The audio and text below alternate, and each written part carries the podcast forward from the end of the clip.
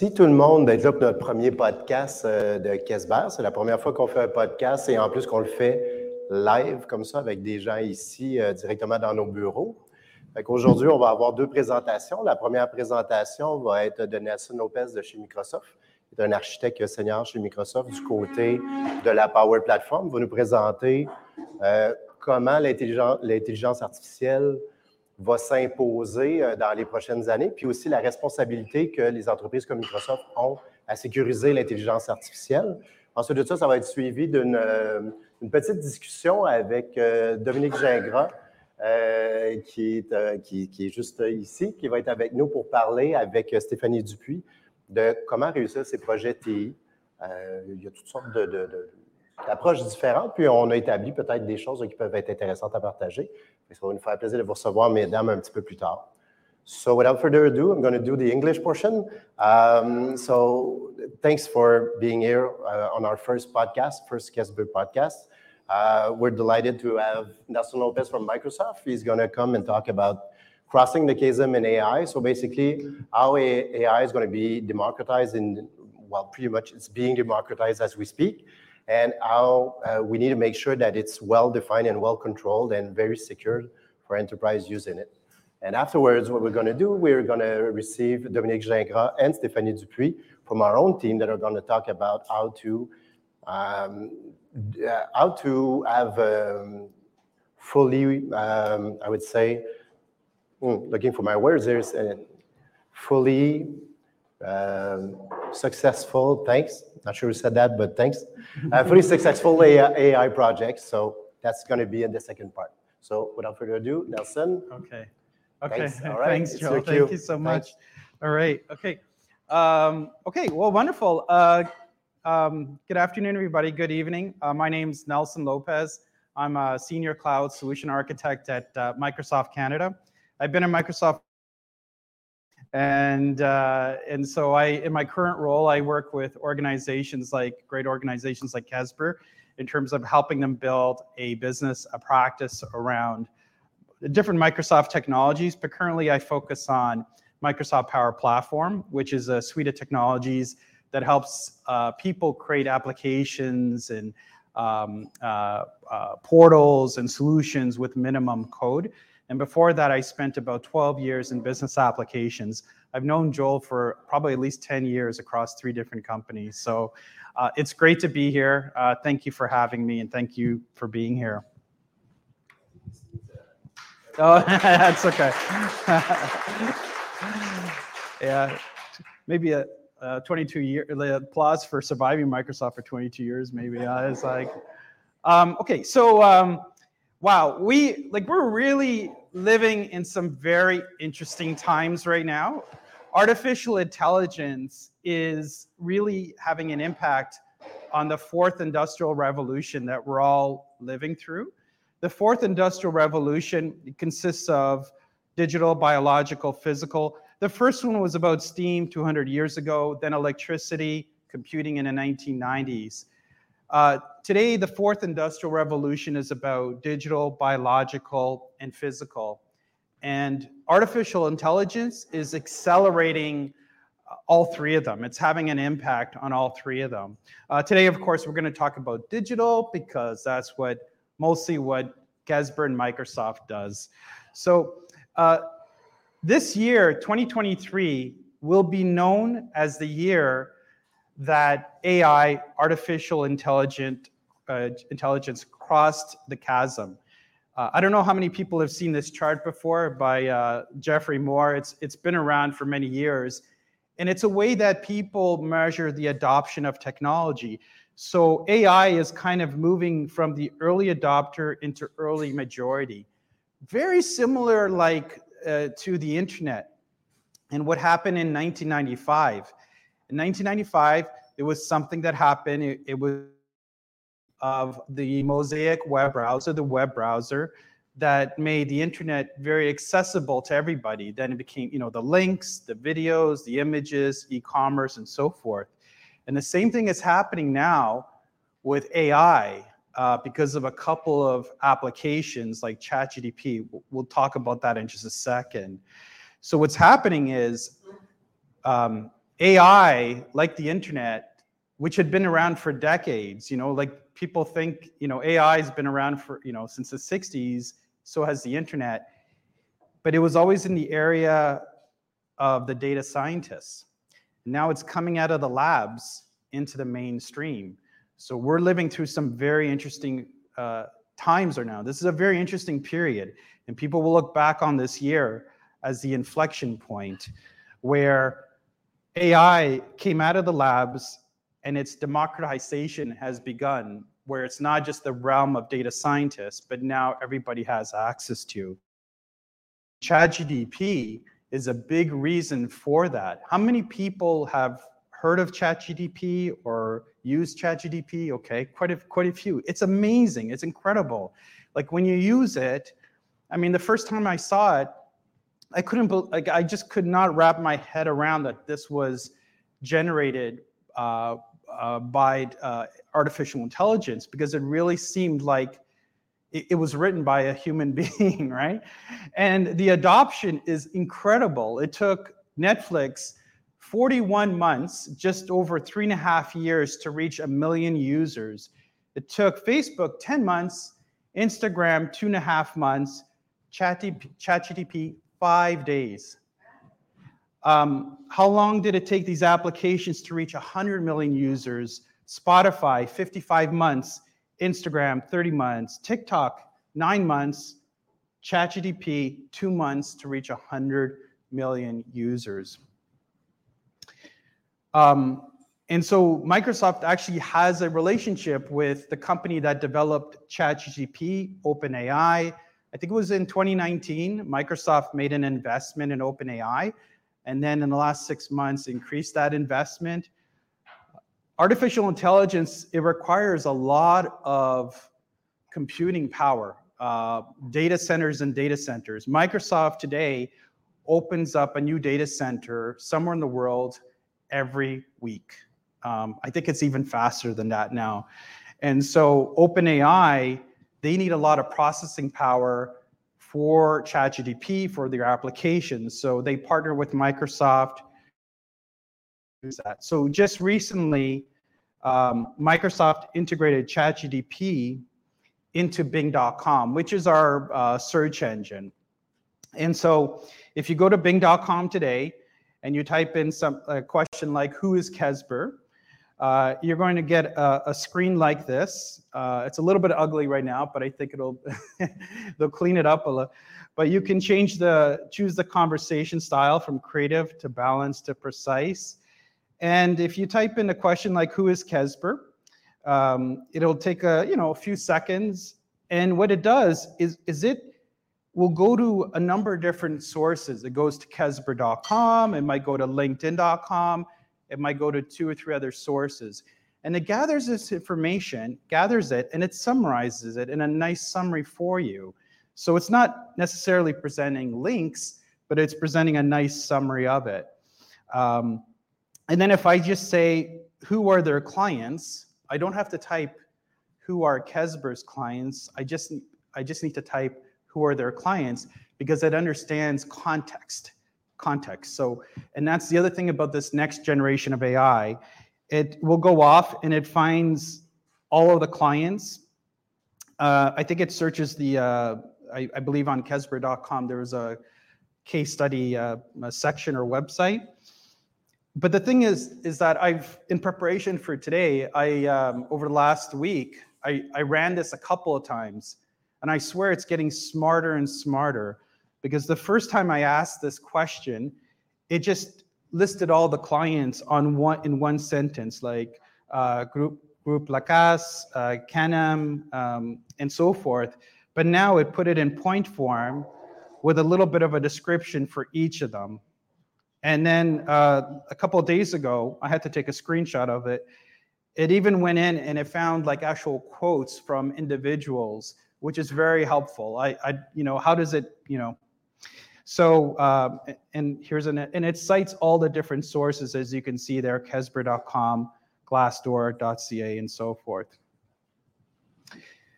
So it looks like we're entering this very uh, new era, and it is a new era around artificial intelligence. but there's been milestones along the way. The term artificial intelligence actually has been around for almost 70 years, uh, since the 1950s. Uh, there was somebody by the name of Alan Turing, and he had this test called the Turing test. It used to be called the Imitation Game, and there was a, there's a great movie. Uh, if you haven't seen it, I highly recommend it. Called the Imitation Game uh, about his life, but he had a very simple test to determine uh, where we are in terms of artificial intelligence. And like, I'm, maybe I'm oversimplifying it, but the test was, you know, if I'm over here and I only have access to a chat interface, and on the other end, there's a computer and there's another human being. The point at which I'm chatting and I don't know if I'm talking to a person or a computer, and I really can't tell, that's an indication that we've either reached artificial intelligence or we're very close. And if you've seen, for those of you that have played around with ChatGPT, um, you like, I mean, we're almost there. Like we have ways of measuring this. Um, it's not a Microsoft test; it's just a global test in terms of conversation, speech, accuracy, and we're approaching between 85 to 95 percent. We're almost there. In many cases, we are there. Um, machine learning is a subset of AI that enables machines to learn from existing data and improve upon that data to make decisions and predictions. And then deep learning, and machine, lear machine learning came in 1959. Deep learning, that term was coined in only in 2017 by a Canadian. Um, and deep learning is a machine learning technique in which layers of neural networks are used to process data and make decisions. Um, neural networks, that's a term that comes up a lot. And a simple way of thinking about neural networks is that it's uh, a series of algorithms that tries to understand the relationship of data and it tries to mimic the human brain. And where we are today is generative AI. Generative AI is all about creating new content, new data, generating written, visual, auditory data. And that uh, stat, you might not be able to see it from the back, but it's by Gartner.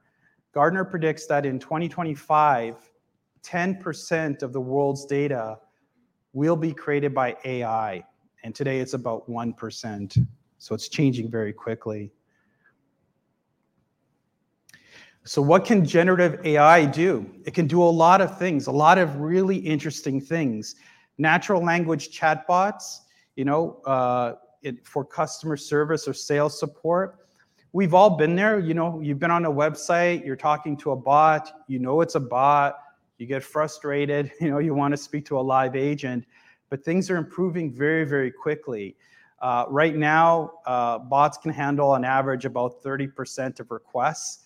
And with ChatGPT and where we're seeing the technology, it's going to go to 80, 85%. Uh, personalized tutoring, I'm starting to see a few articles about that. Training for suicide prevention counselors, some really interesting scenarios. Advanced search capabilities where you search for uh, answers and not links, just like the example we just saw. Generative text, so creating emails for clients, contracts, even writing code. Um, uh, three years ago, no, uh, four years ago now, um, I'll talk about this in just a second, but we introduced a capability where you could just ask uh, the AI to write some code for you, and it actually created some code. Um, this is my favorite, real-time translation, summaries of content, audio, video, text. So we, um, we use Microsoft Teams at Microsoft very heavily uh, for remote meetings. And as you know, you can record your meeting and it does the transcript. But now we have the, the, the technology, the capability, we'll see a, a video of this at the end, to summarize the meeting. So you can ask uh, the AI, if you didn't attend the meeting, what, what was the meeting about? Can you give me a summary? And you can say, you know, was my name mentioned in the meeting and in what context? And play it back, right? Because we're all busy, you know, we can't attend every meeting. So we just And it'll also keep track of the follow-up tasks. Imagine that, having a meeting with a client, not having to remember to write notes. You just say, okay, we'll follow up with you on that. We'll track that, and it, prevent, it, it creates a nice summary at the end. Um, image recognition and generation, a lot of the um, images that I use today, and even some of my own talk track, because I wrote off the talk track, I, I used ChatGPT to kind of help me uh, write that out. So and and so the bar- and so this is the probably the most important thing I want to leave you with today is that AI is really not only changing the world, but the way it's changing the world is by lowering the barrier of entry of technology. Just a couple of prompts or even your voice, you could get so much value back. What's going to happen and we're going, to, um, where we're kind of heading to. I want to I want to leave you with a vision. Our own. Um, I got this story or this vision from our chief technology officer.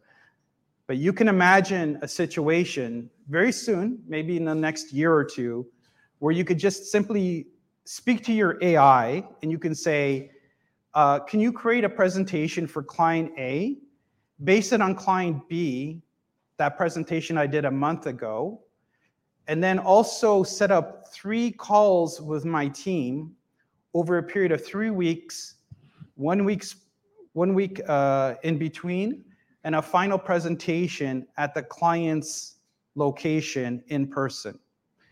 You could just say that, and the AI will go off and do that for you.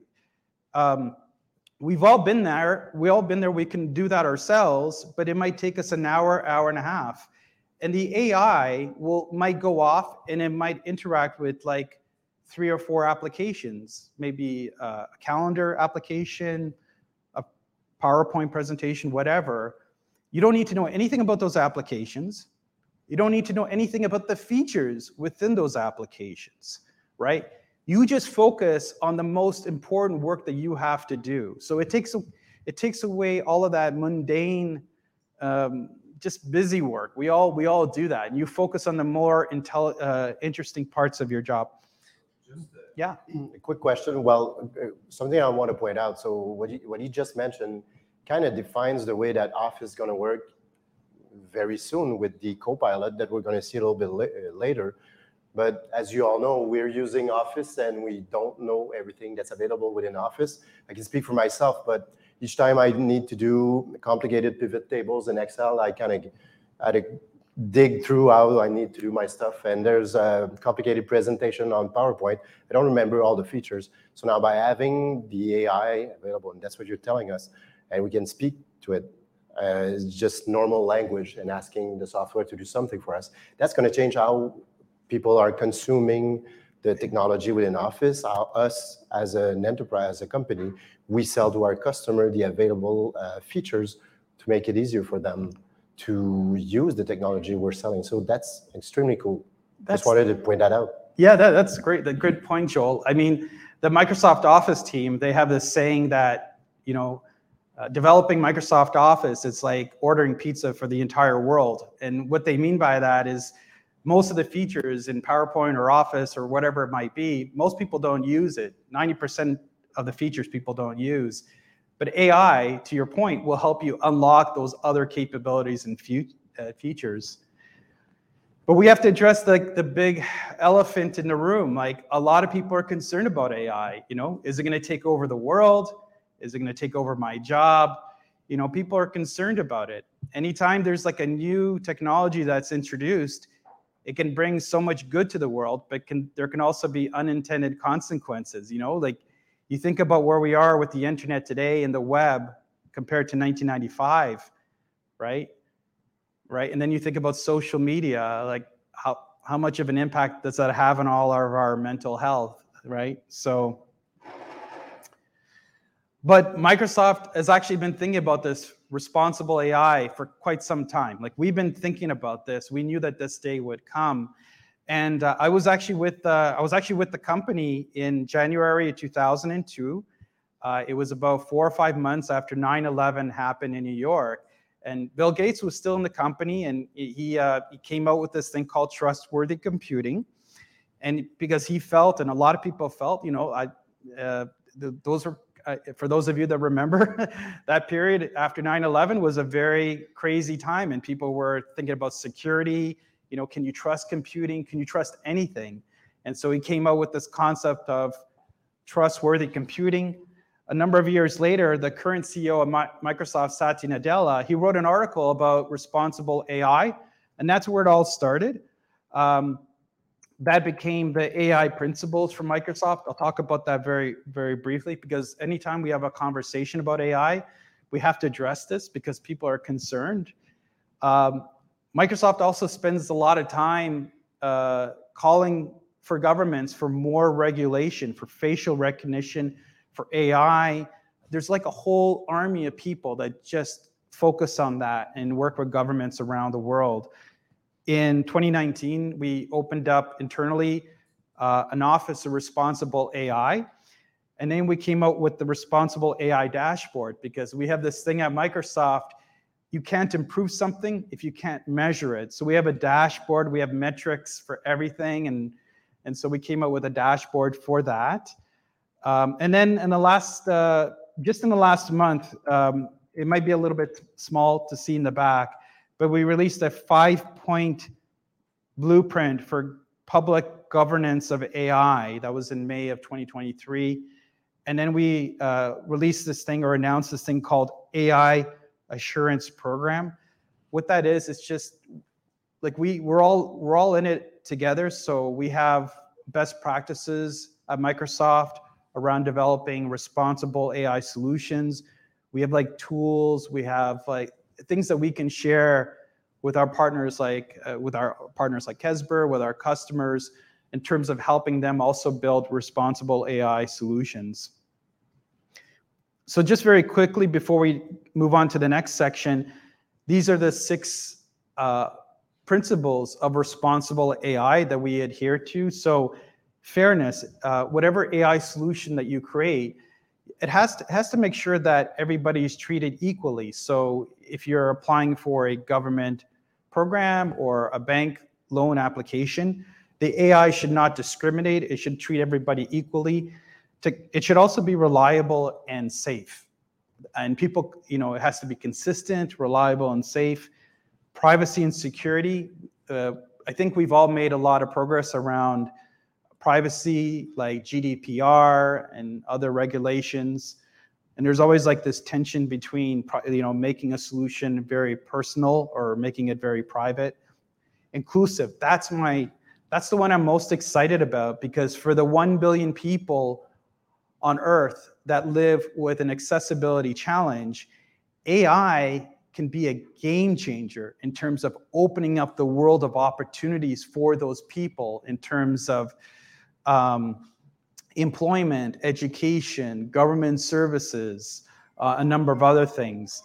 Um, I saw, I don't know where I saw this. It, could have been from Microsoft Research. I don't know, but I saw this uh, demonstration not that long ago where somebody was just using sign language and we, there was a camera with some AI capability in the background that was translating the sign language in real time in real time like with like you know maybe maybe half a second delay but things like that can be can really change the world. Um, by the way just as a f- fun fact uh, microsoft research only has i think seven or eight locations around the world and one of them is actually in montreal. I don't know if you, if you i just i saw that the other day. I was like wow that's cool uh, not in, not anywhere else in Canada, just in Montreal. So transparency. So so AI, people need to know um, how it works, and then for the people that develop AI solutions like Kezber and Microsoft, uh, if something goes wrong, there has to be some accountability and responsibility. Okay. yeah. We go to the next slide. I'd like to point out what's pretty cool because we at Kezber, as we're selling these solutions to our customers, one of the things that's very important for us, it's all the security behind the solutions that we're selling. So there's a lot of products available out there, and securities are pretty much top of mind. Uh, it's pretty cool to see Microsoft and other big companies stepping up and bringing some security within the product and kind of defining boundaries, making sure that it's not uh, used without thinking first how it's going to be used. So that's that's a pretty important point because I, I know where you're going with this and we're going to see the products right afterwards. But it's pretty nice to have this base uh, set up and thinking in the fact that everything is secured, it's thought about, it's transparent, there's accountability. So that's that's an important slide for us. It, it yeah, it really is because like if it's not secure, people lose trust, and if you lose trust, the, the game's over, right? So yeah, absolutely. Okay, so we're going to shift gears a little bit now. So now we're go, going into some of the technology. Um, and I'm going to show you some examples of where some of the power, you know, uh, ChatGPT and OpenAI, where that's being used throughout the uh, Microsoft platform. It is actually being interjected in all levels. So at the top, we have the applications that end users use, like Microsoft Office and Word and PowerPoint, Dynamics 365. That was my old product. Uh, uh, Joel as well, it probably still is, but some some days. Uh, Bing, we saw Bing just uh, an example of it a second ago. And down below that, um, the current product suite that I focus on, uh, Power BI, Power Apps, Power Automate, Power Virtual Agent, Power Pages. Um, if you don't know, like I'll just do a quick, this is for, well, you guys, you guys are experts here, but that's for reporting, that's for creating apps, that's for workflow, that's for creating bots, and that's for creating portals. And then below that, we have the entire kind of like the workhorse, uh, the engine of all of this, everything above from Microsoft, the Azure AI services like the bot service, cognitive search, forms recognition. And then we have the customizable AI models. And look what we have here. We have Azure Open AI Services, Azure Open AI Services. This was something we released a couple of years ago. And for customers, it's like having the world, the benefits of all of the capability of uh, OpenAI in your own Azure tenant. So we're not sharing any of the customer's information outside. We're taking the, the entire power, the um, innovation, the power, the AI innovation from open the OpenAI service, making a copy of it for a customer in their own tenant that they can use to use on their own data. So that's very powerful. So focusing in today, so this is what we're, I'm gonna show a couple of demos on some of this capability. But um, Microsoft Power Platform is currently the area that I focus on. And um, it's kind of a fairly new suite of technologies. It's been around for four or five years. But uh, we've always had AI uh, in this um, technology suite. In fact, we even have a feature called AI Builder. Um, I don't know how many people are familiar with this, but um, yeah, Eric, one, okay, okay. so this is kind of a cool thing. Okay, when it came out in 2019, people were kind of shocked at what it could do. The reason why is because until very recently, if you wanted to train an AI model, if you wanted to customize an AI model, you had to be very technical. I'm, I'm not super technical, but you had to be a data scientist, you had to be a computer programmer. This thing comes out and it allows you to train an AI model for, to recognize images through a wizard, like a five step wizard, you know, like it doesn't get any easier than that. Like, so for example, if you want to create an application that recognizes a, a, chair versus a computer and the difference, you upload, you know, 15 images of a chair, 15 images of a computer, and you run this through the wizard, and it will be able to recognize that. Um, uh, just a quick story, like Pepsi actually, Pepsi out of the US actually uses this. They created an application where uh, their distributors can go walk into a store, they take out their app, Power App, they take a picture of all the products on the shelf, and it will count the number of, bo- okay, 10 bottles of Pepsi, five bottles of Mountain Dew, and it logs that as the inventory. And they created all of that, no code, uh, using AI Builder. And then um, 2021, two years ago, that's actually when I personally heard about OpenAI and ChatGPT because We put something into Power Apps and Power BI where you could just simply describe what you want to do and it writes the code for you. It actually writes the formulas, the DAX code in the case of Power BI, or the Power Fx coding in the case of Power Apps. Today, programmers um, uh, are able to create applications with 40% less code because AI and ChatGPT has the capability of writing that code for you. It's pretty crazy in terms of the productivity gains. So we're going to focus on just three um, uh, applications and examples and demos now. So Power Virtual Agent, Power App. So I'm going to um, jump into that. Um, before I do, I just want to just describe this one here. This is another kind of cool example of AI we released this capability last year. It's called, it's, it's for Power Apps and it's called Express Design. So if you want to develop an app just on a piece of paper, you can draw out your app with the fields and the labels and you scan it into Power Apps and it'll create the framework of that, of that application for you. Um, you still have to connect it to data and, and do some technical things in the back end, but it saves you a bit of time. So let me go into, um, I don't know how this is going to work. Maybe I'm just bring a chair here. I'm going to do a little click through demo. So I don't want to take up, uh, I don't know if the camera can still see me, but if not.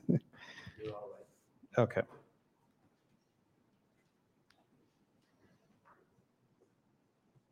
Okay, I'm going to go to the browser. Oop. Oh, there we go. Okay, the browsers. Okay. Oh, uh, do I have to share? Uh, oh, I have to move it over there. Yeah, yeah.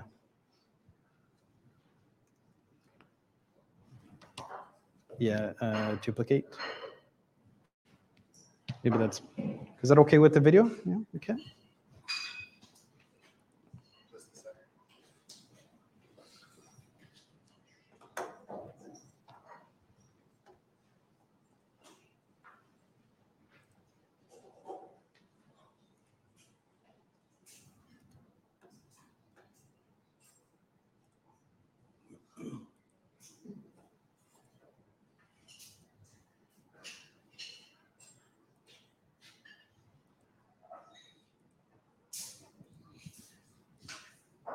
Okay. Thanks, Eric.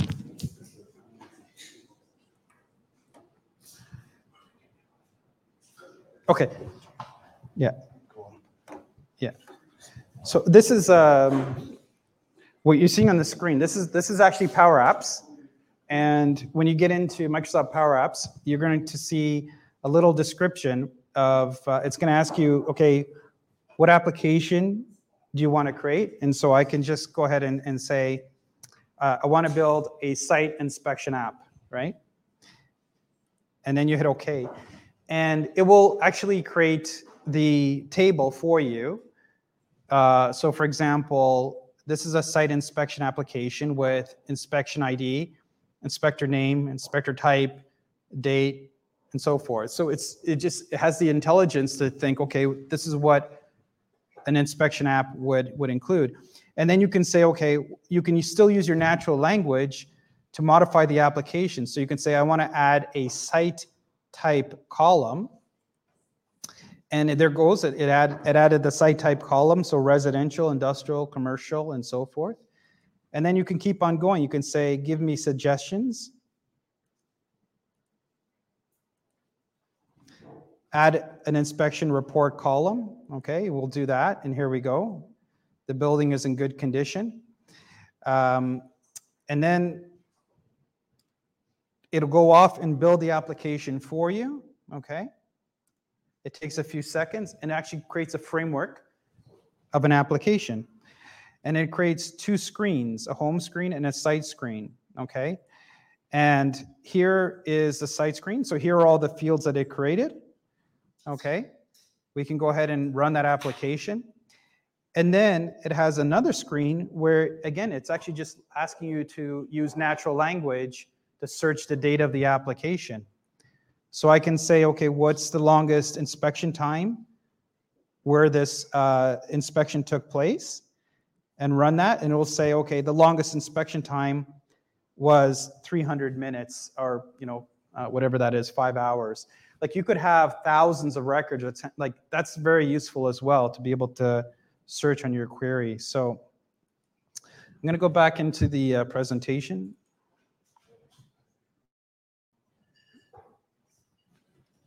Okay. All right. Awesome. Okay. So another one, another. So that's an example of Power Apps and Copilot and Power Apps. Oh, yeah. Sorry about that. uh, another example here is. Uh, do you want me to? Do you mind to wait?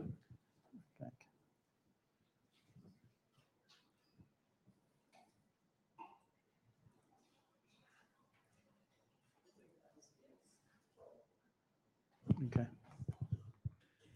Another, so that was an example of Copilot and Power Apps.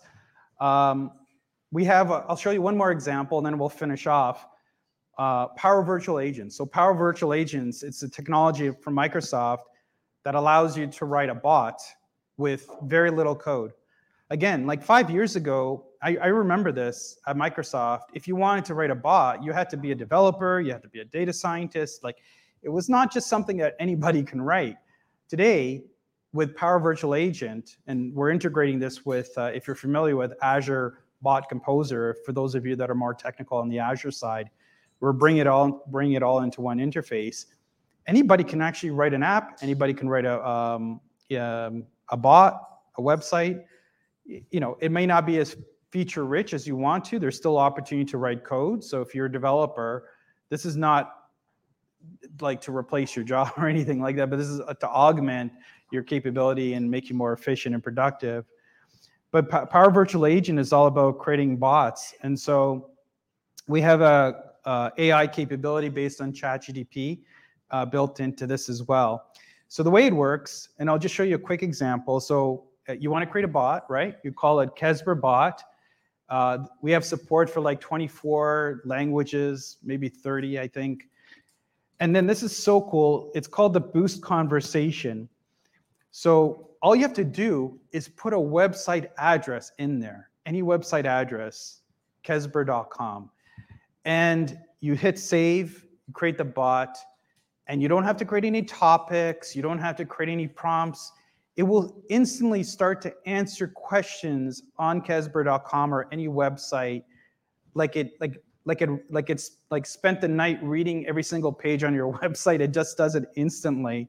It's incredible. So it takes a little while to set up the bot. So that's why I have the um, click click through animation because it takes about maybe a couple minutes. But once you do that, you can go into uh, the AI capability setting. You can specify the, the bot content moderation. So you can say, okay, high, medium, or low. So bot generates fewer answers, but responses are more relevant. Uh, you can go into more settings. So we just announced the ability to search internal uh, resources like a SharePoint library or SharePoint site, not just external, okay? And you have uh, some other, you can even set the bot tone. You can say, okay, uh, formal, good for customer service, or technical, good for products, friendly, blah, blah, blah, internal enterprise. So once you're done, what happens is you go ahead and create a topic and you can say create with Copilot. It has some basic ones like goodbye, greeting, start over, thank you. Like, so if somebody says hi, it'll be able to respond back. But that's it. And you, you say, okay, create topic, and then you can say, um, name your topic, and you say, okay, I want to plan a workshop uh, I was trying to think of an example that would was relevant to Kezber. Allow a user to request a workshop, collect the user's name, email address, company name, and let them choose from the workshop type from half day, full day, two day. Okay, I, I don't know if this is a service that Kezber offers, but I just kind of like made it up. Um, and it will actually go in and create the logic for just just just on that one sentence. It creates the logic for your bot, okay? Like it, it like so if somebody tries to uh, say I want to plan a workshop or how do I plan a workshop, or help me plan it. It thinks about all these iterations, right? And then it starts to collect the information that we described, you know, half day, okay? That's it. And then you can still use Copilot and AI, natural language, to even modify that bot, just like we saw earlier with Power Apps. So then you test your bot, okay? And you could say, okay, you know, you start off, hello, I'm the Kezber bot. How can I help you? You know, how can I help you today? Okay, I want to request a workshop. Okay, and I'll ask you for the name, your email address, your company name, and then what type of workshop do you want? Half day, full day, two day. And then it'll say, okay, you've requested a half day workshop. We will contact you at this email to confirm the details. That's it. And then just just with that one sentence. And then if you ask something something crazy that you didn't plan for, like I need help with licensing or whatever, just by putting again, just by putting kezber.com, it figured out that there was a page on your website that said, you know, and it got this from uh, the services slash cloud D service link. Microsoft 365 offers attractive discounts for users, blah, blah, blah. It got this verbiage from your website, from the Kezber website. And then if I was to ask like another crazy question just out of the blue, like, who can I speak to about managed services? Again, it found like some somewhere on the Kezber.com website instantly. Our certified IT professionals are here to advise you on the best possible solutions for your digital transformation. And you can speak to one of our IT consultants about that. Just pretty crazy how, and it's real, it's not that out of context. It's actually kind of relevant. Okay, so those are two quick examples. Just for time, I'm not going to do the third one, but yeah, go ahead.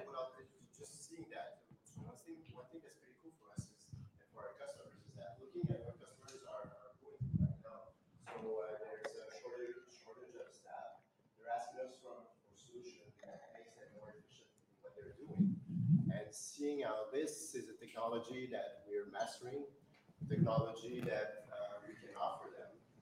It's, it's, it's changing the way that we're going to interact with our customers. They're going to be coming to us for solutions facing the, what's coming up in the market, what they, they, they might need. So that's going to be pretty cool down the line. So that's, that's a great product for us. Yeah, absolutely. Absolutely. Okay. There, there is, um, there is another Copilot for Power Automate, uh, but I think just for time purposes, or just to, I think we started uh, 5:30. What I'm going to do is I'm going to um, uh, I'll leave you with the, the links and you can check it out. But what I'll do is I'm going to finish off with a with a video, and the video is going to summarize a lot of these announcements and a lot of the capabilities at Microsoft over the last five or six months because it's been a crazy five or six months. Like I, I think every, it seemed like every uh, week or two weeks, Microsoft was announcing something uh, around when when ChatGPT 4 came out. There was all this capability for Office and Dynamics and Azure, and so this video I think does a if you've had a hard time keeping up like me, I have like I work at Microsoft and even I have a hard time keeping up with this stuff. Uh, this video does a very good uh, job in kind of summarizing all this in just a couple of minutes. So um, hopefully the audio is working and enjoy this video. The start of a new era At the center of this new Copilot experience is an all-new Bing search engine and Edge web browser. I'm going to look for a 65 inch TV, but now I want to refine this query. So I can do that by going to chat. We have now a new chat scope. Bing knows the context and it just goes in and refires the queries. Imagine every employee having a co pilot that is able to analyze reports, write reports, summarize projects, create a task list, even brainstorm with you. Introducing Microsoft 365 Copilot. It works alongside you embedded in the apps millions of people use every day. Now you can be more creative in Word. Copilot can use your internal document and can give you a first draft. It inserts product images and pulls in relevant visuals from other files. The average person uses less than 10% of what PowerPoint can do. Copilot unlocks the other 90% using just your words. Copilot translates Word into PowerPoint and can even animate the slide. The real magic of Copilot happens during a live meeting. Here, you're in a meeting with your team. You can ask Copilot to summarize what's happened so far. Copilot is really capturing the spirit of the discussion.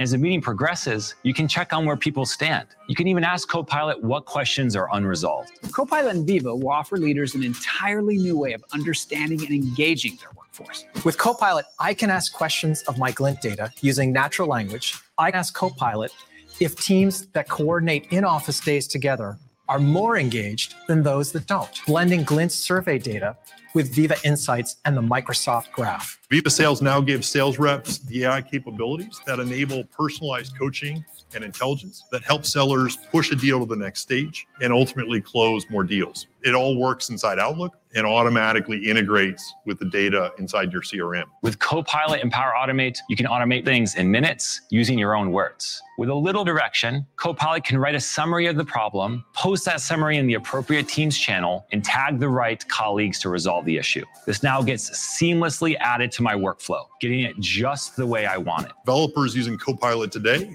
uh, see a 55% developer productivity boost and over 40% of all the lines of code that a developer that has Copilot enabled is now actually AI generated. Microsoft Security Copilot is a game changer, empowering you to defend at the speed of AI. We deeply integrate Security Copilot with our existing product experiences and workflows, and it will work with third party security products and data as well. We think the era of AI is here. Uh, we think the ability um, to capitalize on that is limitless and we're excited to partner with you.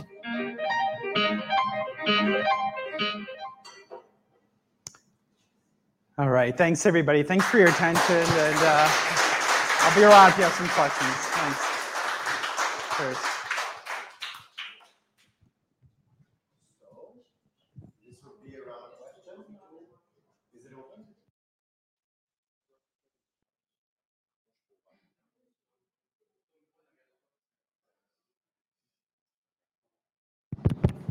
Ah. Est-ce qu'il y a des questions? Yeah. Okay. So I might have uh, almost a million questions, so I will keep uh, only two. Um, I saw one of the booths that you were showing in the last video, and I want to know what at your what are you thoughts about the future, and how will be the market share between open source models and closed source model like GPT, because almost for today, GPT is like already an old model.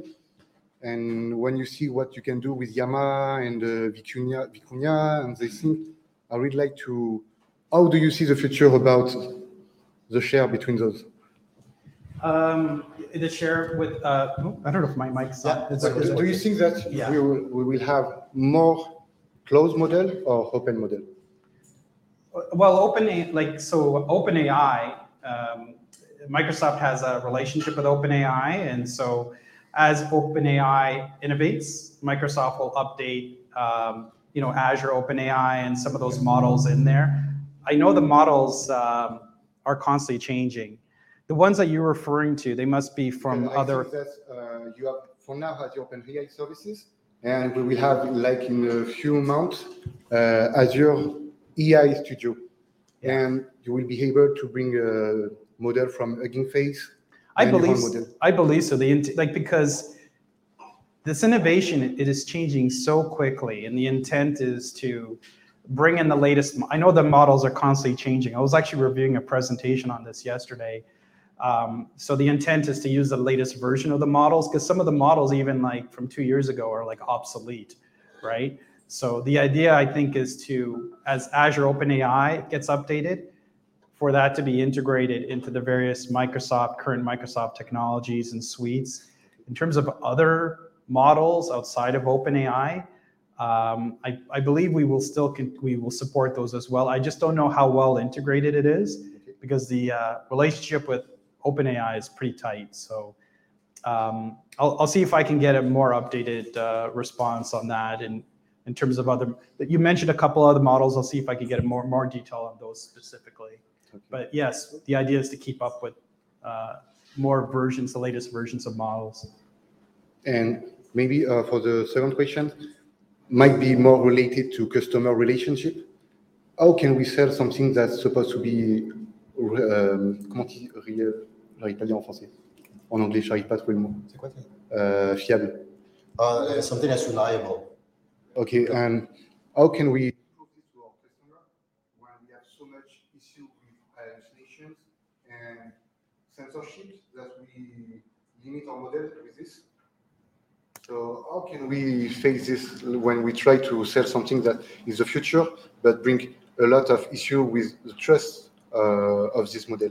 And I guess it goes back to your security question. So, Yeah. may, uh, how will customer be informed of the all the uh, the security that Microsoft's investing in the product, and how will it be known to everyone else, to everyone on the, in the market, uh, how the bigger players are doing Yeah. everything within a certain security uh, boundaries? Yeah, so really good question. That's why, like every presentation that we, before we talk about the technology, we always talk about some of the things I covered, like our um, responsible AI, like some of the initiatives that we go to uh, to make sure that the technology is secure and it's dependable and trustworthy.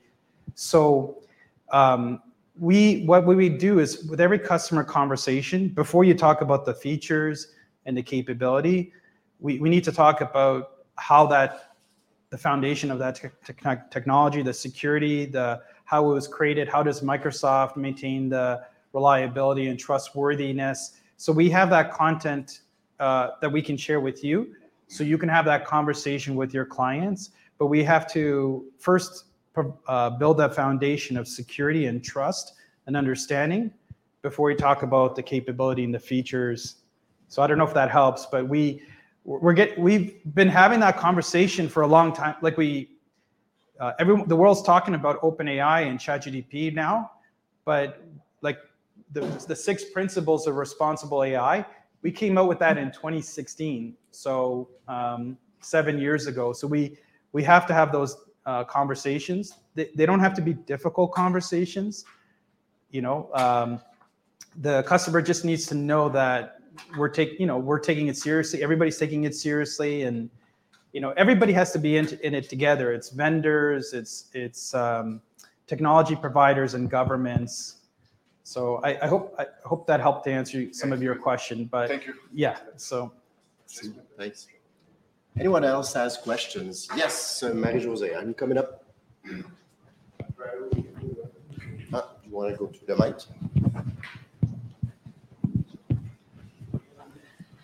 Yeah, well, that's a question I get sometimes regarding the re- reliabilities of the information that we're going to get. Uh, so, for example, if you're searching for something on the internet, uh, let's all agree that all the sources are not always reliable. So, how does something like ChatGPT can make sure that the information is gathering for the clients or for the person who's doing the research is actually reliable? that's uh that's a really good question i don't know if i have like the best answer for that um, i think that some of the technology we built into for example um, edge and our own web browser and even like some of the security technology we built into outlook like um, sometimes when you receive an email or you go to a website we we understand that it's not coming from a good source. So I think that the AI team would also, and that that is AI. That's also a, there's AI behind that, and there's technology that Microsoft has been developing for years around that. And I think something similar would apply too, because your AI is only as good as a as a source, the data source where it comes from. And so as that AI goes off to different sources, we have to make sure, and I think that might be one of the ways that we do it is to leverage that existing similar technology that we've had in Microsoft Edge, our web browser, maybe Outlook. There's probably something else through uh, maybe something that Microsoft Research is working on, but um, that's not a complete answer. But I, I, I suspect because we've been kind of thinking of something similar in other areas like email and web browsing for a while, I think some of that might might play into that as well because it's ultimately kind of the same problem that you trust the source, right? But actually, we do Yeah. get the same problem when we're searching through Google uh, for uh, or Bing Yeah. for uh, something that we're typing along, and we get these answers, and we just have to verify the source. So I guess it's kind of you and every every one of these big companies probably building a bridge as we're crossing it and making sure that the quality of data is going to be qualified before it's presented to someone. But that's that's a lot of work. I Yeah, guess. because you're again, like your AI is only as good as its source. So I'll see if I can get some more uh, information on that uh, around you. But I suspect that it's that's like we would be using a kind of a similar methodology, uh, but because it's it's similar to other problems in the past. But yeah, and maybe what we could do is uh, uh, summarize and collect some of the follow-up questions. So if we had if we had team this if we had teams set up, I could just say teams keep track of that question and it will summarize it for me. But All right. Any other question? D'autres questions? I think we have all of our questions. yeah, those really good questions. Thank you. I, that wasn't planned Thank by the way. So, okay, All right. So thanks. This was the first part of our podcast tonight. So thanks a lot, Nelson, for presenting that. Thanks for uh, educating us on the on how AI is going to be included in all of these technologies that we're using right now and selling right now. Uh, the next part, uh, we're just going to take a little break and we're going to set up, uh, put a different setup right here in the front. Uh, we're going to be back in a few minutes. Thanks.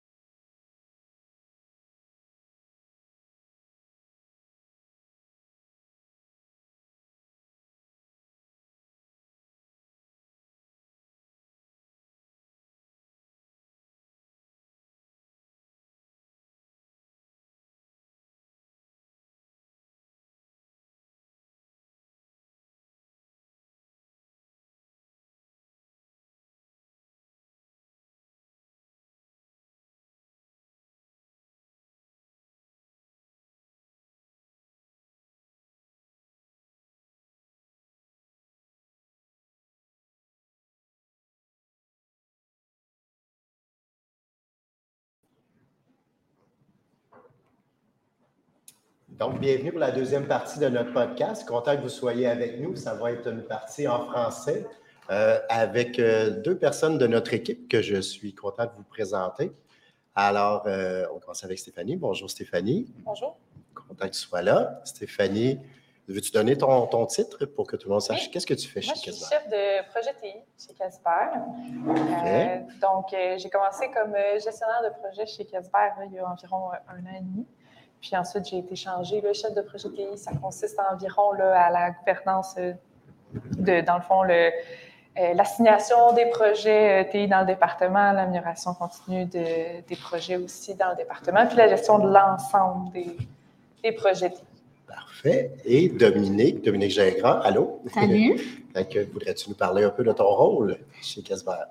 Euh, ben, donc, moi, je suis archi- architecte de solutions cloud. Dans le fond, j'ai un gros parcours chez Casbah. Ça fait cinq ans que je suis là. Mais quand j'ai commencé, j'avais laissé de côté la technique. Donc, j'étais dispatch. Puis, j'assignais les biotechniciens. J'ai retombé en amour dans la technique. Fait que les deux dernières années, je les ai passées à m'upscaler pour devenir, euh, au final, euh, architecte de solutions cloud. C'est vraiment, vraiment génial. Puis je suis content de vous avoir pour le, reste de la discussion. Je pense que vous êtes les, les deux personnes euh, parfaites pour euh, ce de quoi on va parler. Fait euh, on va commencer avec euh, la première question, puis euh, vous allez avoir la possibilité d'en parler toutes les deux. Je, vais commencer par lancer la question, puis après ça, je vous passe la parole. Quand on vend un projet, un projet TI, la première des choses qu'on doit faire, nous, c'est mettre le client en confiance. S'assurer que le client comprenne exactement qu'est-ce que ça va représenter pour lui. Votre rôle est déterminant dans- quand on fait ça. Puis, dans le fond, j'aimerais savoir, je vais commencer avec toi, Dominique. On, t'utilise beaucoup dans nos appels. L'équipe de vente va, faire appel à toi pour que tu viennes un peu comme cimenter euh, les choses auprès du client pour qu'il puisse comprendre qu'est-ce qui s'en vient. Fait que qu'est-ce, qu'est-ce qui drive un peu ce que, tu veux dire? Comment tu veux l'amener au client? Ce qui est surtout important, nous autres, chez Casbah, c'est les valeurs qu'on va aller transporter. Fait que dans le fond, ce qu'on veut inciter le client à comprendre, c'est c'est une collaboration, un projet. C'est pas une imposition. C'est pas, on veut, excusez-moi le terme, mais écraser quelque chose dans la gorge du client. C'est bonjour, c'est quoi ton besoin? Nous, ensuite, on va aller dans un processus d'analyse pour dire, OK, selon son besoin, est-ce que c'est faisable? Dans quelles circonstances? Est-ce que c'est viable? C'est quoi la portée du projet?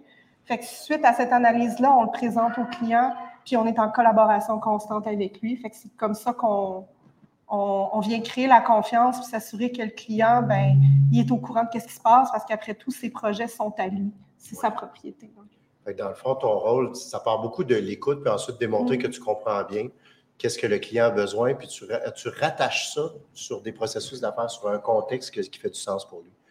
Exactement. Faut dire que Dominique a une approche très, très humaine. Puis euh, je pense que autant elle a, euh, elle n'aimera pas ça, hein, je la vende. Ouais, mais c'est c'est une qualité, ça vaut la peine de le nommer. Non, mais elle est très humaine puis très, très compétente technique. Fait que je pense que c'est un beau combo pour aller chercher aussi la, la confiance du client. Puis comme Dominique le dit, notre but, c'est pas, euh, c'est pas de vendre, puis c'est de l'accompagner, puis de comprendre ses besoins, puis trouver la meilleure euh, solution pour lui. Puis elle, elle fait très bien ça en apportant euh, sa, euh, sa touche de personnalité.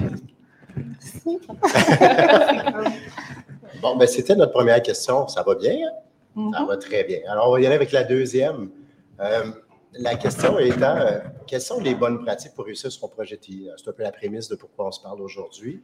Puis, euh, quels sont les pièges à éviter côté technique, côté client? Ce qu'on voulait dire par ça, puis ce, a- ce ce qui nous intéresse à savoir, c'est que c'est bien beau faire un projet TI, puis un projet TI sur papier, c'est toujours parfait, puis tout va bien. Dans la réalité, ça n'arrive pas, ça. Dans la réalité, on fait face à des défis. On a besoin d'une équipe complète pour arriver à livrer le projet du client. Puis tu as mentionné que le client, entre autres, il faut qu'il participe. Mais moi, dans, dans- cette question-là, ce que je veux savoir, c'est, on va partir avec un côté gestion de projet. C'est quoi les pièges que tu, tu vas permettre d'éviter en amenant ta- ton expertise? Bien, euh, oui, puis avant de, de répondre à ça, excuse-moi, quand tu as posé la question, ça m'a fait penser à quelque chose, mais euh, le premier piège à éviter, c'est de ne pas tout de suite commencer. Mhm. De, de prendre un moment puis de se faire un plan de De match. planifier. Exactement. Dominique l'a mentionné, là, la prise d'information, comprendre les besoins, parce que le client peut nous mentionner qu'il veut telle solution, mais peut-être qu'en discutant plus amplement avec lui, on va se comprendre qu'il y a des particularités, que c'est pas tout à fait ce qu'il désire. Fait d'identifier la bonne solution en premier, c'est toujours winner. Fait qu'on commence par bien comprendre le besoin du client, on se fait un plan de match, on structure, on comprend euh, avec l'expérience du repas, les post-mortem qu'on fait, des, des, des, erreurs qu'on a apprises, ben on, les enregistre à quelque part, puis on est capable de les éviter pour les prochaines fois, vu que nous, on fait affaire avec plusieurs clients. Donc, je veux pas, il y a des projets là, qui, euh, qui se répètent. Puis, euh, de comprendre aussi l'implication du client, les interdépendances, ça nous permet d'éviter beaucoup de, beaucoup de, de pièges. Oui, puis de ton côté, euh, une des choses que tu as à vérifier, à valider, il y a un budget, il y a un budget client, il y a un timeline. On a souvent, il faut arriver puis euh, fournir le projet à une certaine date. Puis un des, euh, des pièges qu'on peut voir, c'est que des fois, les gens vont vouloir faire des ajouts. Toi, ton rôle, parle un peu de ton rôle, de, quel, quel, quel c'est quoi ta présence dans un projet, puis qu'est-ce que tu fais quand vient le temps de contrôler tout ça? Le fameux gardien de la portée. C'est exactement ce que je voulais entendre.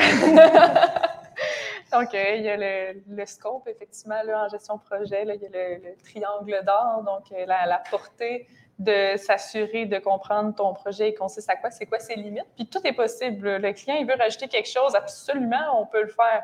C'est plus qu'on va le, planifier, le coordonner parce que euh, des projets, des fameux projets qui traînent et qui s'étirent, ben, il y a une raison pourquoi ils s'étirent, c'est parce que il grossit en soi. On ajoute des livrables, fait que c'est normal, mais quand on ne le comprend pas, on a juste l'impression que ça avance pas, ce projet-là, puis qu'on tourne en rond.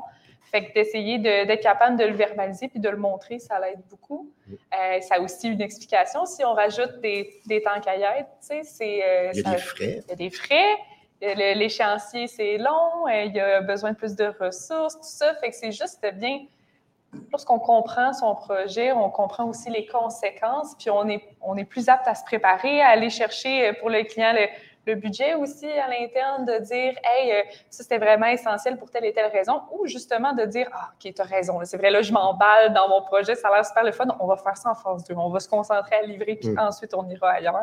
Tu es la gardienne, dans le fond, qui garde les gens concentrés sur l'objectif. De ton côté, merci. De ton côté, euh, Dominique, sais, les bonnes pratiques pour réussir son projet TI, ça, il y a un volet technique assurément. il faut que tu sois là pour être un peu celle qui va définir le, le scope qu'elle parlait, l'impact technique des décisions qui seront prises. Fait que toi, quand tu es dans un projet, comment tu fais pour garder les gens focus sur l'objectif à atteindre à la fin? Bien, c'est surtout, moi, je remarque une différence parce que ça fait quand même un bout chez Casbar. On a passé, au début, on estimait un projet sur le coin d'une table avec pas de définition de tâche. Bon, Ouais. une structure où on est capable de définir et tout. Puis je te dirais que moi, les challenges, en tout cas pour ma personne en tant que technique, comme je suis beaucoup humaine, c'est de dire je vais parler à Steph parce que c'est une DDC. fait que ça, c'est quelque chose qui est très difficile. Une DDC étant une demande de changement. Une demande de changement, une portée supplémentaire. si c'est pertinent.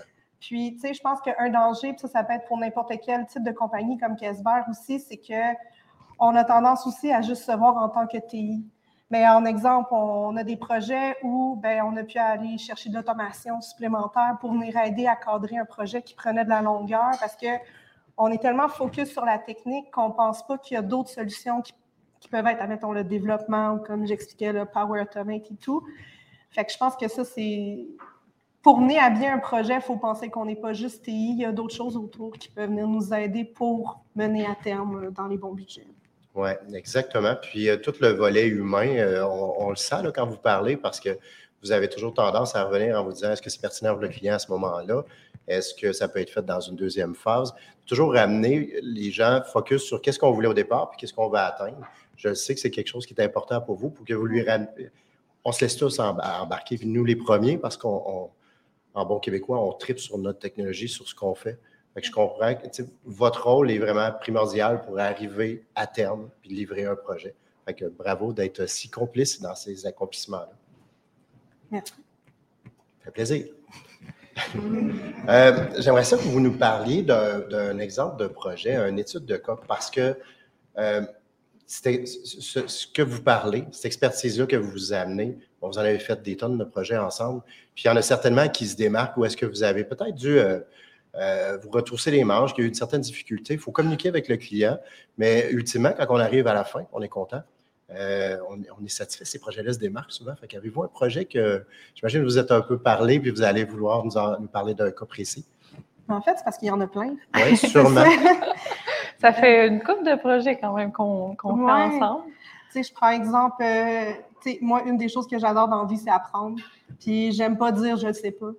Fait que, sais, je prends exemple, euh, tout, euh, si je recule il y a deux ans, une migration, mettons, euh, SharePoint ou quoi que ce soit, c'était quelque chose que j'étais comme, ah, dans quoi je m'embarque, c'est nébuleux, etc.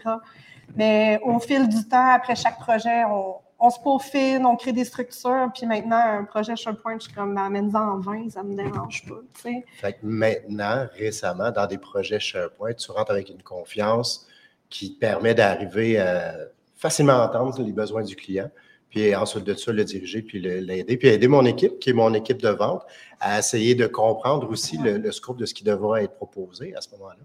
Oui, puis peut-être pas juste SharePoint, on a Teams, on a Intune, on en a plein, tu sais, qu'on on vient vraiment avec un côté à l'aise, les Azure, etc. Tu sais, dès qu'on touche à quelque chose de nouveau, c'est ça qui est intéressant. On mord dedans, puis tu sais, go. Après ça, on se fait nos structures. Fait que non, c'est vraiment le fun. Génial. As-tu un petit exemple qui te vient en tête, un projet récent? Est-ce que vous avez dû. euh, Surmonter des Ouais, oui, on peut dire ça. Euh, absolument. On a un projet euh, qu'on a fait qui était d'implémenter Intune. Puis c'était, écoute, pas un projet. ben oui, il y avait des difficultés technologiques, effectivement, là, mais la difficulté qu'on a eue, c'est que c'était en plein pendant la pénurie de main-d'œuvre.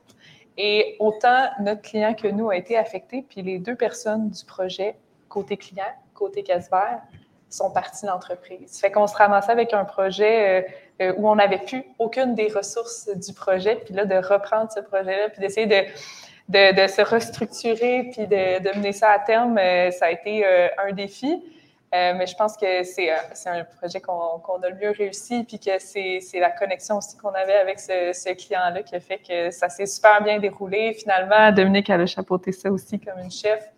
Fait que ça, mais c'est, veux, pas, des défis, les transferts de connaissances, d'avoir une bonne structure, tu vois que euh, ça a son importance parce que d'être capable de se retrouver dans les affaires d'un quelqu'un d'autre qui a commencé, là, ça aussi, c'est euh, quelque chose qu'il faut naviguer à travers. Donc, euh, Oui, absolument. Ben, puis je sais, je l'ai nommé tantôt, mais je reviens avec le volet humain, de, de, de, vous rencontrer, d'amener le client dans le projet, puis d'expliquer qu'est-ce qui se passe présentement, puis de surmonter la difficulté tout le monde ensemble. Ça, ça prend des belles qualités humaines, puis aussi euh, que vous ayez établi une belle confiance pour que le client puisse dire OK, fine, on se réajuste, on repart ensemble, puis on va le travailler. Fait un des points qui est important pour réussir un bon projet TI, ce que j'entends, c'est que les gens ont euh, une belle confiance en vous, que vous ayez une belle confiance envers le client. Puis cette espèce de synergie-là fait en sorte que vous allez passer à travers les différentes difficultés. Puis là, ben, je, je pense que j'apprendrai rien à personne qui, est- assis ici ou qui nous écoute, que les projets en informatique, c'est rare que ça se passe comme c'était prévu au départ. Les difficultés, vous en rencontrez. Fait que tout ce volet-là, de mettre l'humain avant la technologie puis de se comprendre, euh, c'est une de vos forces. C'est une des forces de l'équipe chez Kesber. Ça nous permet de réussir des beaux, des beaux projets. C'est intéressant. Je trouve ça intéressant. Euh, je vous amène une autre question. euh, des difficultés que vous avez rencontrées quand un nouvel outil est implanté chez un client. Un exemple, euh, des enjeux techniques, par exemple, comment, comment vous faites les surmonter? Parce que, je viens de le dire, on implante une nouvelle technologie, on peut faire face à des défis. Après ça, ben, la personne se tourne vers nous pour dire, OK, comment on le surmonte, ce défi-là? Fait que, je ne sais pas si vous avez en tête un exemple d'un- d'une technologie implantée récemment, puis vous avez dit, oh, on a, a un problème. Ben, oui, puis je pense que c'est euh, une des, des forces d'avoir, euh, lorsqu'on fait affaire avec Esper, on fait pas, n'a pas un seul individu dans son entreprise qui est un technicien puis qui doit avoir le bagage de, de tout, tout, tout. Quand tu fais avec, avec même si tu regardes Dominique comme étant ta technicienne, Dominique derrière elle, elle a une grande équipe avec des, des spécialités. Là. Elle, elle, elle a toutes ses spécialités. Il y a d'autres personnes en sécurité, d'autres personnes euh, tu sais, il y a dans tous les domaines, autant dans le département de développement, tout ça. Fait que l'aide est là. Euh, la personne n'est pas tout seule, même si c'est le front-facing pour le client. Donc, euh, l'entraide ici euh, est un gros plus. C'est un gros outil. Oui. Bon point. De ton côté, Dominique, des difficultés que tu as, dû faire face en implantant un nouvel outil, puis comment tu t'en es sorti un peu? Ben, le nouvel outil, c'est ce qu'il faut comprendre, c'est que nous, on est une compagnie MSP, fait que des fois, on a des clients avec des contrats. Et quand tu passes au suivant, nous, on est, on est une équipe de projet et on transfère, dans le fond, au département technique. Ben, parfois, le, le transfert à une époque, elle se faisait pas, on n'avait pas de documentation. Mais aujourd'hui, quand on transfère dans notre équipe technique, on a des formations, on a de la documentation. On vient donner un coup de pouce, puis on reste toujours en relais. On forme souvent aussi des power users chez le client pour justement contrer puis aider. Fait qu'il fait comme un, niveau 1 et 2 ou même c'est nous autres qui le fait au complet, mais on est comme venu créer une structure parce que tout changement est un risque pour une productivité client. Fait qu'il faut savoir bien l'accompagner là-dedans parce que après tout, c'est lui qui, est avec ça après. Qu'il faut qu'il soit en mesure de, garder sa productivité puis pas de l'avoir à la base. Dans le fond, euh, si on prend ça, euh, si on revient un peu à euh, le, titre de la présentation qu'on fait là, c'est comment réussir un projet TI une des choses qu'il faut réaliser, c'est qu'il y aura des embûches, mais quand il y a un bon système derrière ces embûches-là, système de transfert d'informations, documentation, système d'accompagnement aussi, ça vient aider dans un projet de ne pas avoir une seule et unique personne sur qui on dépend, d'avoir euh, des binômes au sein de l'entreprise, euh, puis aussi chez le client où ce qu'on vient former des gens qui vont nous permettre d'évoluer. On vient un peu garantir le scope du projet, puis de se dire, euh, je dis le scope, mais on va dire en français, la portée du projet, de se dire qu'on va être capable de contrôler les, les alinéas qui peuvent se présenter. Je pense que c'est important de le nommer. Je ne m'attendais pas à ça comme réponse. Je m'attendais que vous me sortiez des, produits, des façons, des, méthodes ou des choses comme ça. Puis vous êtes plutôt allé encore sur l'espèce de, volet où est-ce qu'il y a une entraide, puis une implication du client, puis vous arrivez euh, avec tout ça à garantir qu'on avance, peu importe les, défis rencontrés. C'est très cool. Ben, en tout cas, moi, personnellement, j'apprécie de l'entendre. Puis je pense que n'importe quelle personne qui écoute ça se dit, ben, c'est beau cette synergie-là que vous créez avec le client, puis entre nous, entre vous. Euh, on arrive déjà vers la fin. Oui, quand même. C'est pas trop souffrant. T'es tanné de nous parler? non, mais tu sais, j'en ai d'autres, je peux continuer, mais euh, on va y aller avec la prochaine question. C'est excellent. Euh, je vous dirais, euh, avant d'aller plus loin, j'ai une partie que je vais inviter Eric pour qu'il vienne avec moi pour une dernière question. Mais avant que Eric vienne, j'aimerais ça retourner un peu sur la fierté que vous avez, une de vos fiertés professionnelles. Puis là, ben, vous nous avez nommé un peu votre parcours au début. Vous avez parlé un peu de ce que vous avez accompli.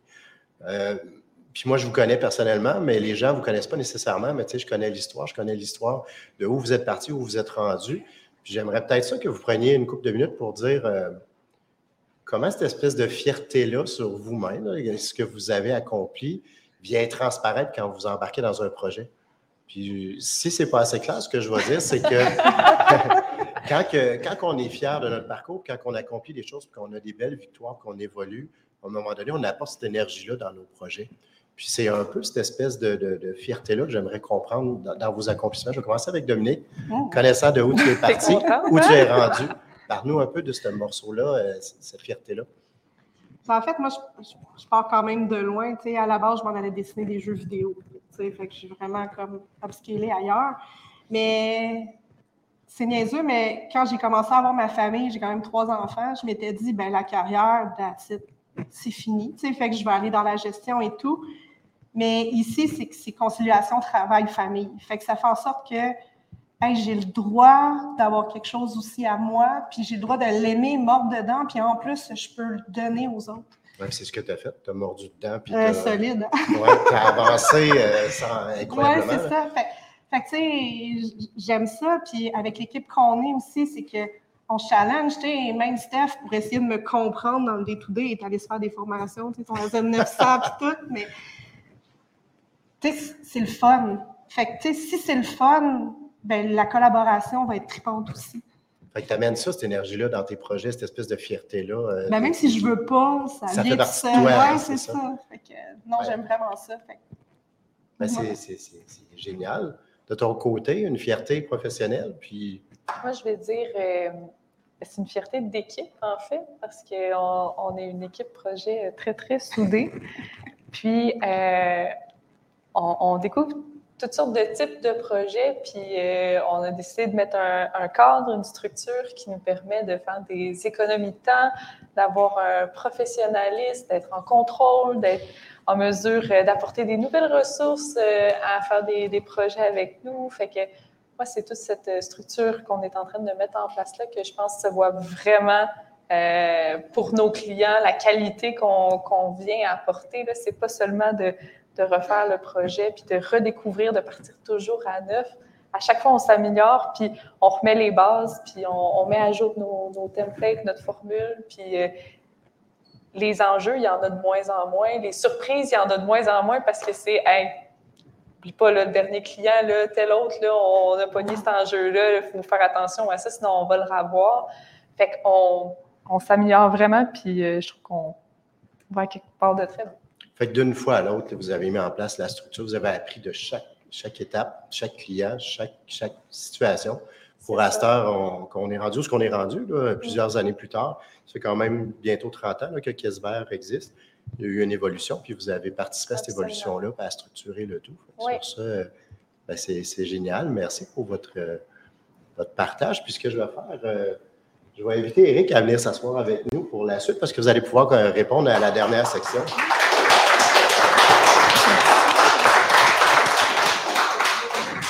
Pense que c'est en plein milieu, euh, ça pourrait En plein milieu. On va pouvoir partager le micro. Oui, bien, euh, absolument. C'est à moins que je tourne celui-là. Non, ça va comme ça. OK. La question est pour nous tous. En fait, tous, tous les quatre, on devra y répondre. Euh, on se, quand on a formulé cette question-là, je pense que ça va être intéressant pour les gens d'entendre les réponses qui vont en découler. Selon vous, ça va être quoi les prochains projets qui vont être en demande dans les prochaines années? Puis la raison pourquoi on pose la question, c'est que Nelson nous a fait une présentation du côté euh, euh, intelligence artificielle. On sait qu'il y a des choses qui s'en vont là. On sait que les clients vont vivre euh, la pénurie de main-d'œuvre, ça va continuer. Il y a une diminution de, la main-d'œuvre disponible sur le marché. On sait que tout accélère. Il y a une demande à augmenter la performance. Selon vous, puis euh, je pourrais peut-être demander à notre nouvel invité de lancer, selon lui, comment il voit les prochaines années. Ça va être quoi ça sur quoi Kesver va travailler, puis que les clients vont nous demander? Les prochaines années vont être beaucoup autour euh, du pouvoir de la donnée, ce que la donnée peut nous amener. Puis il ne faut pas juste le voir comme c'est un rapport ou un tableau de bord. La donnée peut amener beaucoup à l'automatisation et l'optimisation des entreprises. Donc, soit la donnée va nous dire où est-ce qu'on doit améliorer certains éléments, mais la donnée peut aussi nous dire qu'il faut automatiser certains éléments. Tout ça dans l'optique, c'est pas de remplacer des gens, mais de donner de la valeur ajoutée aux gens. Ça veut dire qu'un individu qui doit faire, on va dire, du data crunching, ou ce qui doit ramener toutes les données des systèmes, mais imaginez que ça maintenant est automatisé, fait que cette personne-là peut avoir plus de temps à valeur ajoutée à l'entreprise. Donc, ça peut être différentes tâches qui viennent de changer, les rôles changent.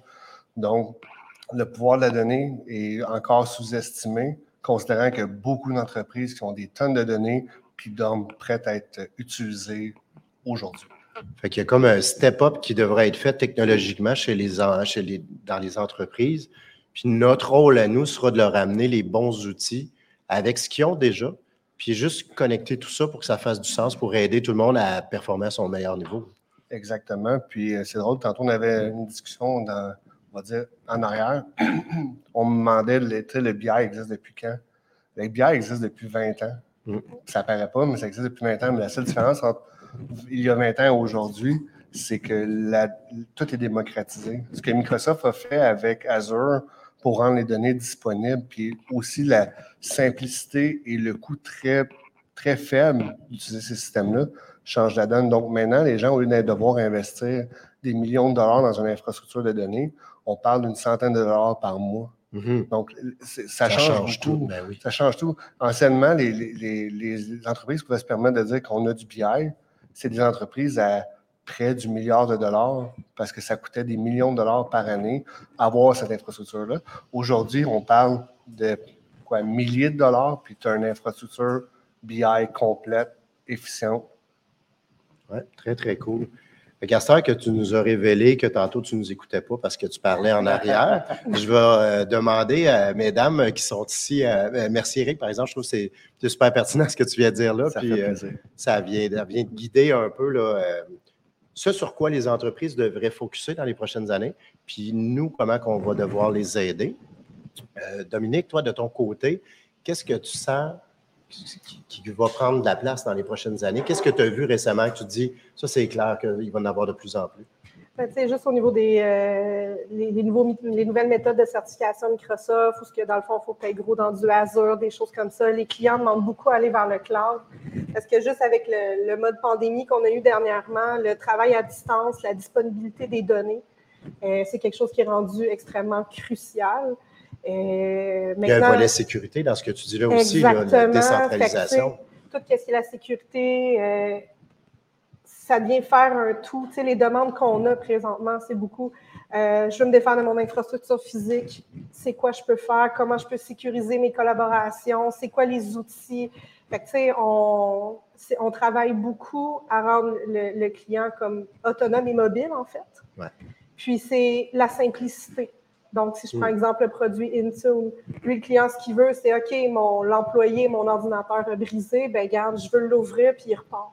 Ouais. Fait qu'il y a beaucoup comme cette automatisation-là. Puis comme Eric il disait aussi, la réception des données, ben plus on s'en va vers ça, plus nous, dans notre travail, on est capable d'aller choisir la solution qui est adaptée au client parce que les données parlent.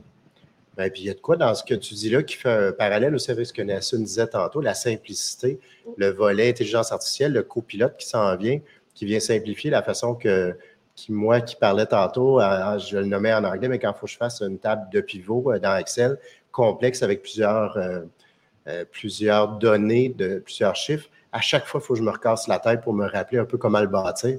Cette espèce de simplicité-là qu'on va amener dans les outils pour que les gens peuvent aller plus vite vers leur objectif, je, je vois un lien avec ce que tu dis, là, puis ce qu'on mentionnait tantôt. C'est très, ouais, c'est très intéressant. Toi, Stéphanie? Ben, moi, contrairement à mes collègues très techniques, je vais y aller vers un côté plus humain. Euh, on parle de l'implantation de nouvelles technologies dans le quotidien des, des personnes avec euh, l'aspect technologique gouverné par le gestionnaire, euh, entre autres, de projet. Euh, mais derrière tout ça aussi, il y a tous les humains qui, euh, qui doivent utiliser la nouvelle technologie. Donc, moi, je pense que qu'est-ce qui va aussi entrer, c'est suite à l'implantation de la nouvelle technologie, bien, la gestion du changement pour les différents individus, puis s'assurer que, oui, on a mis une technologie en place, on a investi pour mettre cette technologie-là en place.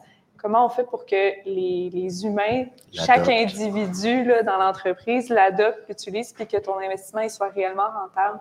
Ça, je pense que c'est aussi une courbe là, qui, euh, qui va être grandissante puis qui va être de plus en plus impliquée là, dans les, projets, puisque ça va avoir une valeur ajoutée là, énorme.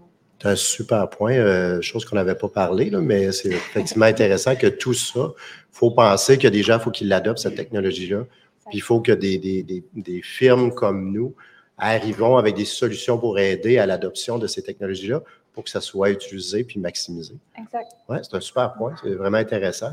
Euh, moi, de mon côté, euh, je, vais, je vais me répondre à ma propre question, mais je pense que l'automatisation des tâches, ça part de tout ce que vous avez dit, les données, euh, le- le- amener tous nos systèmes sur le cloud, puis de, de figurer comment que les gens vont pouvoir réussir à travailler mieux avec tout ça, que ça soit plus simple. Ça va être d'automatiser certaines tâches, de dire est-ce qu'on peut interconnecter plusieurs systèmes, puis éviter euh, du travail manuel qu'on faisait euh, avant, puis dire, euh, faire en sorte que ce travail-là, maintenant, s'automatise, on évite des erreurs, on accélère les processus. Puis pour moi, comme pour vous, puis comme pour tout le monde qui sont ici dans la salle, ça veut dire que là, on va utiliser ce à quoi on a une valeur ajoutée réelle plutôt que de répéter des tâches répétitives. Ben, C'est super intéressant que vous ayez participé. Merci de, de m'avoir enrichi de toutes vos connaissances puis de vos réponses. C'est vraiment apprécié. Je pense qu'il mérite une bonne main d'appla- d'applaudissements.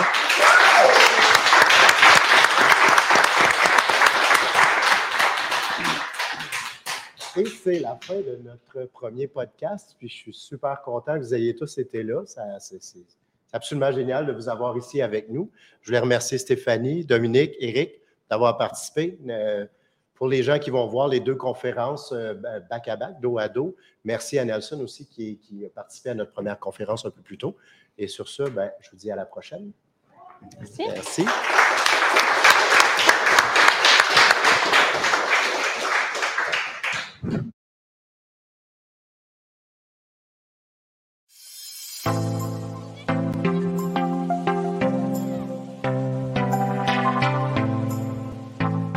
Merci d'avoir assisté à cette soirée inoubliable. Si vous souhaitez poursuivre la conversation et approfondir les sujets discutés, Retrouvez-nous sur nos réseaux sociaux. Suivez Kesber sur LinkedIn, Instagram et Facebook pour rester à jour avec les dernières nouvelles du domaine des TI. Vous voulez réécouter un épisode ou en découvrir d'autres? Rendez-vous sur notre site web kesber.com et explorez notre section Le coin des experts. Et n'oubliez pas, nous vous préparons pour bientôt un nouvel épisode du podcast. Restez